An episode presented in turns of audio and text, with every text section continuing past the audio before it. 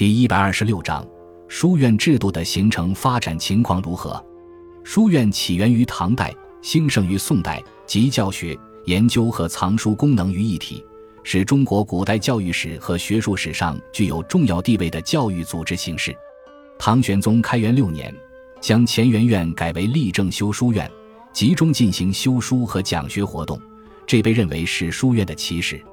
唐末和五代期间，战乱频仍，官学衰败，许多读书人避居山林。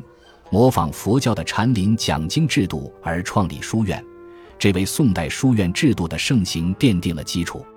历史上最为知名的白鹿洞书院、石鼓书院、应天府书院和岳麓书院这四大书院都形成于北宋时期。在此之外，松阳书院、茅山书院等也都曾在当时产生了很大的影响。